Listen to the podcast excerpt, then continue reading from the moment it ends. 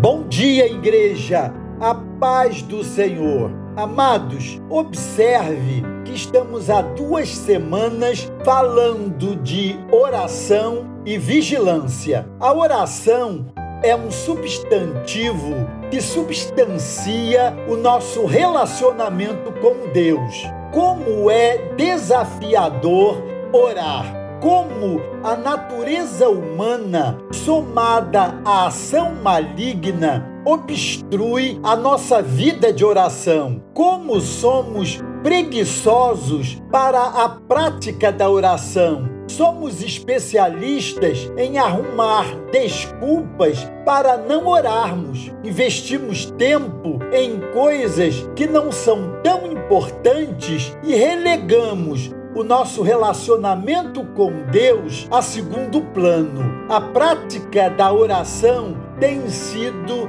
desrespeitada. Precisamos entender que a prática da oração deve ser prioridade. Ela deve assumir um papel de essencialidade em nosso viver com o Pai. O nosso Pai se agrada ao ver um coração quebrantado e contrito em fervente comunicação com Ele, como lemos no Salmo 51, verso 17. O Espírito Santo sabe que não sabemos orar, mas Ele nos ajuda a vencer nossas fraquezas e intercede por nós sobremaneira com gemidos inexprimíveis. Romanos capítulo 8, verso 26. O nosso Abba, Pai, o nosso Pai,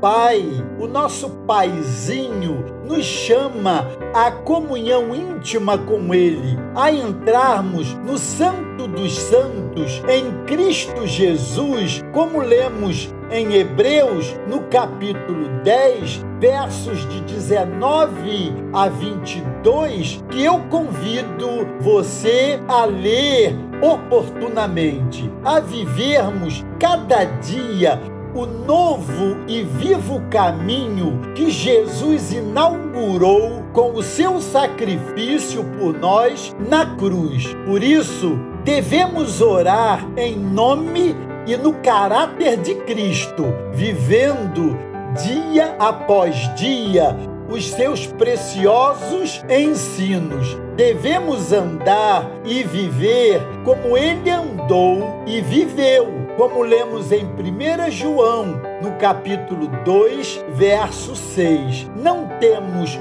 outra alternativa, amados, senão orarmos por nossas famílias, por nossas igrejas, pelo nosso país, pelo mundo e pelo avanço do Evangelho. A nossa luta é espiritual e isso demanda uma espiritualidade bíblica que é centrada na oração e na meditação da palavra de Deus, como lemos em Efésios, no capítulo 6, versos 10 a 20. Precisamos orar pessoal e coletivamente em todo tempo, como nos ensina o apóstolo Paulo. Orai sem cessar. 1 Tessalonicenses 5, 17. Amados, toda vez que oramos sinceramente, de coração,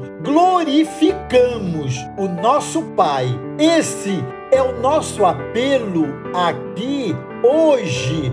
Façamos da oração a nossa prioridade antes de qualquer outra coisa importante em nossa vida, que a nossa oração seja a mais importante de todas. Isso resulta em bênção para a nossa vida e, sobretudo, glorifica o nosso Pai que está no céu. Deus os abençoe.